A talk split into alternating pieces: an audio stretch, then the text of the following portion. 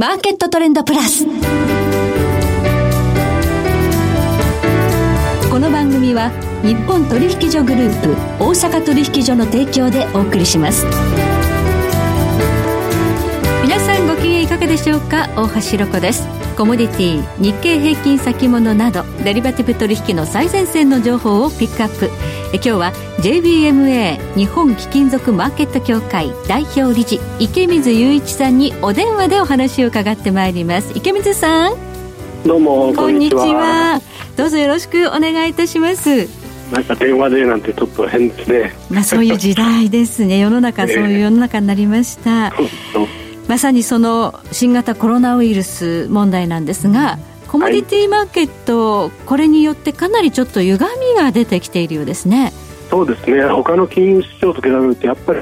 物があるっていうことで非常に大きな影響を受けていると思います、はい、はい、現物が存在するということですね、コミュニティはね。ね。はい、現物があると、その現物を動かす、また保管する、そういったあのファンクションが必要になりますけれどもそれが大きな影響を受けてるんですよね。はいということで特にあの先週大きな話題となったのは原油先物市場でしたね。はい、はい、まさかマイナス40ドルっていう、その物の価格がマイナスになるっていうのはちょっと僕も長い間コモディティ見てますけどこれ初めての出来事ですね。はい、はいこれはあの現月間の価格の、まあ、差やというのが非常にねあのクローズアップされましたけれども、うん、まあ、また今日はこの原油先物市場の、まあ、問題とえそしてあのゴールド市場でも価格のね歪みが生じているということで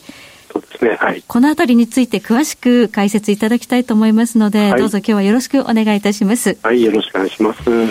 それではまず今日の主な指標をお伝えしておきましょう。今日大引けの日経平均株価です。12円3銭安、19,771円19銭で取引を終了しています。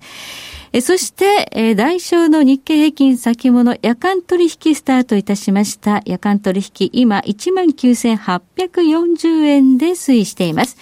そして日経平均ボラティリティインデックス先物は、えー、前日比マイナス1.58ポイントの33.28で日中取引終了しました。そしてコモディティ、えー、東京プラッツドバイ原油先物中心現月の9月切りは18,700円で日中取引を終了しています。そして東京金先物中心現月21年4月切りは5,831円で取引終了しました。では、この後詳しく伺ってまいります。マーケットトレンドプラス。さて今日は JBMA 日本貴金属マーケット協会代表理事池水雄一さんにコロナウイルスで歪んだコモディティマーケットをテーマにお話を伺っていきたいと思います。改めましてよろしくお願いいたします。はい、よろしくお願いします。はい。先ほどの話の中に、物があるというのが、コモディティ取引の大きな特徴であるということですね。そうですね。はい。はい、それによって原油が大変なことになったと。そうですね。ちょっとまさかの出来事ですけど、あの4月の21日にですね、WTI、まあ、ナイメックスに上場されている WTI 原油ですね、それの5月切りの最初取引があったんですけれども、はい。まあ、それがなんと40ドマイナス40ドルという価格が、はい、まあこれはちょっと本当見てて目を疑ったんですけれども要は原油がジャムジャムで、えーまあ、非常に乱暴に言うともうそれを受けても保管する場所はないというそういう状況だったんですね。はい。はい、先物市場というのは、まあ、基本的にはペーパー取引でやってて、で、その決済期限までに反対売買をするというものですが、中にはそれを原受けして、それを、あの、受け取るというね、ものを受け取るというような向きもあるわけですよね。はい、まあ、めったにないんですけどね、はい、特に原油なんかではなかなかそれ、起こら、まあ、難しいんですけれども、はい、まあ、今回やっぱり原油の相場自体が大きく下落この3月から下落して60ドルだったのが20ドルになったんで、はい、やっぱりその要は普段原油なんて取引しない投資家たちがガーッと参入して WTI 買ってたわけですね。縦玉かなりネットロング積み上がり傾向にありましたよね。はい。ねそれがもう最後まで持ち越しちゃったっていうことでこんなことが起こったんじゃないかなと思いますけどね。はい。ポジション持っててもね、あの、減受けするわけにいかないということで、投げに投げが出たということで、ゼロを下回ってマイナスで価格が出会ってしまうなんてことが起こったわけですよね。そう今取引してる、えー、純デリバリー6月切りもですね、はい、今日もまた下がってて11ドル来て今10.5ドルぐらいですから、はい、ひょっとしたらまたマイナスがあり得るかもしれませんね。はい、5月19日がね、また納会という期限がやってくるわけですけれども、はい、その前になんかその前にもうあるかもしれませんね。ありそうな感じですね。まあ、あの ETF の連中はもうみんなやっぱり6月切りを売って前に上先に乗り換えるということをやってるんで、まあ、それも関係があると思うんですよね。はい。まあ、原油市場ではまだ混乱が続いているという状況なんですけれども、まあ、こうしたあの歪みというか混乱というのは、ゴールドの市場にも見受けられるということですね。はい。先にね、実はゴールドの方に先に来たんですね。はい。えー、3月に、えー、これもまたナイメックス同じ、えー、取引所のさ、えーまあ、ナイメックスといいますか同じ、えー、グループにあるコメックスですね。ノコールドのフィーチャー先物が、はい、まあ、一応世界の今のゴールドのマーケットの一番中心にあると言ってもいい非常に活発な取引をされているところなんですけれども、はい、その先物の価格がですね、えー、ロゴロンドンスポットと呼ばれる、まあ、ドル建てのスポット価格、先物ですね、はい、えー、の価格と大きく、えー、乖離したんですね。はい。えー、これ普段はあほぼほぼ同じ値段、まあ、要は現物あスポットと先物の差だけあってもその数ドルぐらいっていう非常に、はい、えー、密な関係で、まあ、最低が効いてるというか、はい、ゴールドの一物一家っていうですね、はい、その理論的な価格がもうちゃんと守られてたんですけど、関係が。ところがそれが大きく外れてちょうどロンドンがロックダウンになる時ですねえー、先物の価格とそのスポットのロンドンの価格が100ドルも開いた瞬間があったんですね。ロンドンのロックダウン3月23日以降ということで、ね、価格が開いた、はい、はい、あの普通それはまずありえないっていうのは、えー、要はそしたらもうスポットのロゴロンドンを買って、はい、現物をニューヨークに持って行って先物を売って渡しちゃえばそれの差額が利益になるはずなんです。ろがやっぱりここがコロナウイルスの影響なんですけれども、はい、そのロンドンとニューヨークのデリバリーの現物の形が違うわけです。ああです、ね、ロンドンは、え400オンスの、えー、49.99%のいわゆるラージバーと呼ばれるものなんですけれども、はい、ニューヨークは100オンスバーでそれも99.5%なんですね。だからロンドンからニューヨーク持っていくときにはわざわざそのでっかいラージバーを精錬所に入れてそれを溶かして100オンスにして、はい、でまたあのあの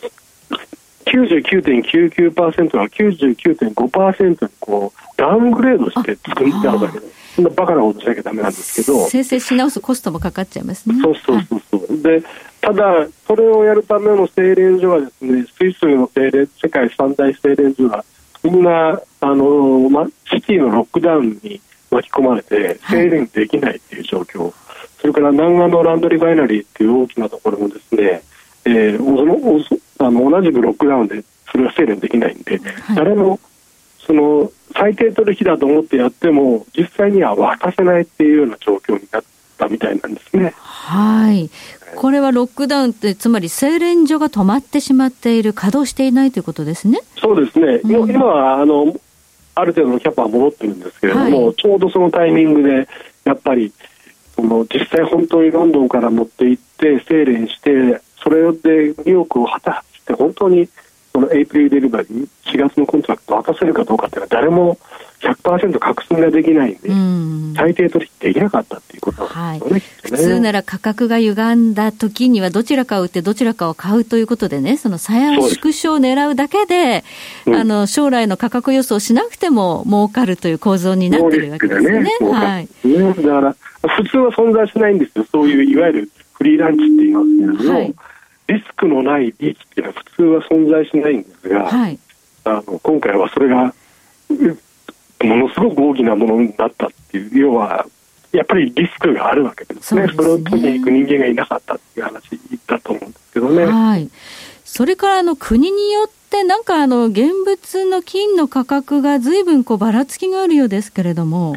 そうですね、これも一物一家、金は一物一家だと、はい、同じ時間帯であれば、ロンドンもニューヨークも日本もみんな同じ値段だよっていうのが大原則なんですが、はい、それは最低取引働くから、ところが最近その要は精錬所が止まったり、はい、あとは飛行機の便が、はい、昔ほどは頻繁に飛ばなくなったりしてですね、はい、物が動かせないっていう状況になってるんですね。ロジスティックスに問題があるということですね、今。はい、そうなんです。ですから、例えばアジアでもインドとか中国では一時50ドルディスカウントって言われてて、はい、で同時期にベトナムで150ドルプレミアムだって言われて、はい、で今日もニュースで出てましたけど、アメリカではこのイーグルコイン、はい、金貨ですね、はい、金貨が135ドルぐらいのプレミアムで今売れてるっていう話も出てます。だから同じ金なのに、場所によって全然価値が違ってきてるんで。すね。はい。プレミアムっていうことは、まあ、あの指標となる価格より130ドル高くても欲しいというような人がいる、ね、ということですよね。はいこれはなんでその場所によって違うかというと、その現物が今、そのロジスティックの問題で、あちこちに偏在しちゃってるということでいいんでしょうか？はい、まさにその通りですね。金が足りないわけじゃないんですね。はい、金はあるんですけども、はい、必要なところにない。でそれを必要なところに持っていけないっていう、そういった状況になっているのが、今のマーケットで。要は、世界がね、分断されてきてるっていう、もっと大きなピクチャーがなんとなく近視上にこう先に現れてきてるような、そんな感じです。世界が分断っていうのは、ちょっとね、これからもしかしたら、そのポストコロナ、まあ、コロナ後の世界の中でも、テーマになってくるかもしれませんよね。そうですよね。はい、ちょっと怖いですね。はい。そしてあの日本でも金地金賞大手のね、あの例えば田中貴金属さんですとか、はい、徳力さんですとか、今ちょっと取引できない状況になってるですね。そうですね。あの政府の緊急事態宣言とともにですね、はい、あの店舗での営業は今自粛してるみたいなんで、はい、えー、自由にその金を売ったり買ったりできない状況、地金がね、ありますね。はい。こんなこと過去にありましたか、池水さん。いや初めてです。はい、初めてが初めてです。こんなにずっと家にいるのも初めて。まあ確かにそうですね。はい、大手地金賞が、まあ営業を今自粛しているということで、まあ現物の売買が今ちょっとできないという状況にある中で、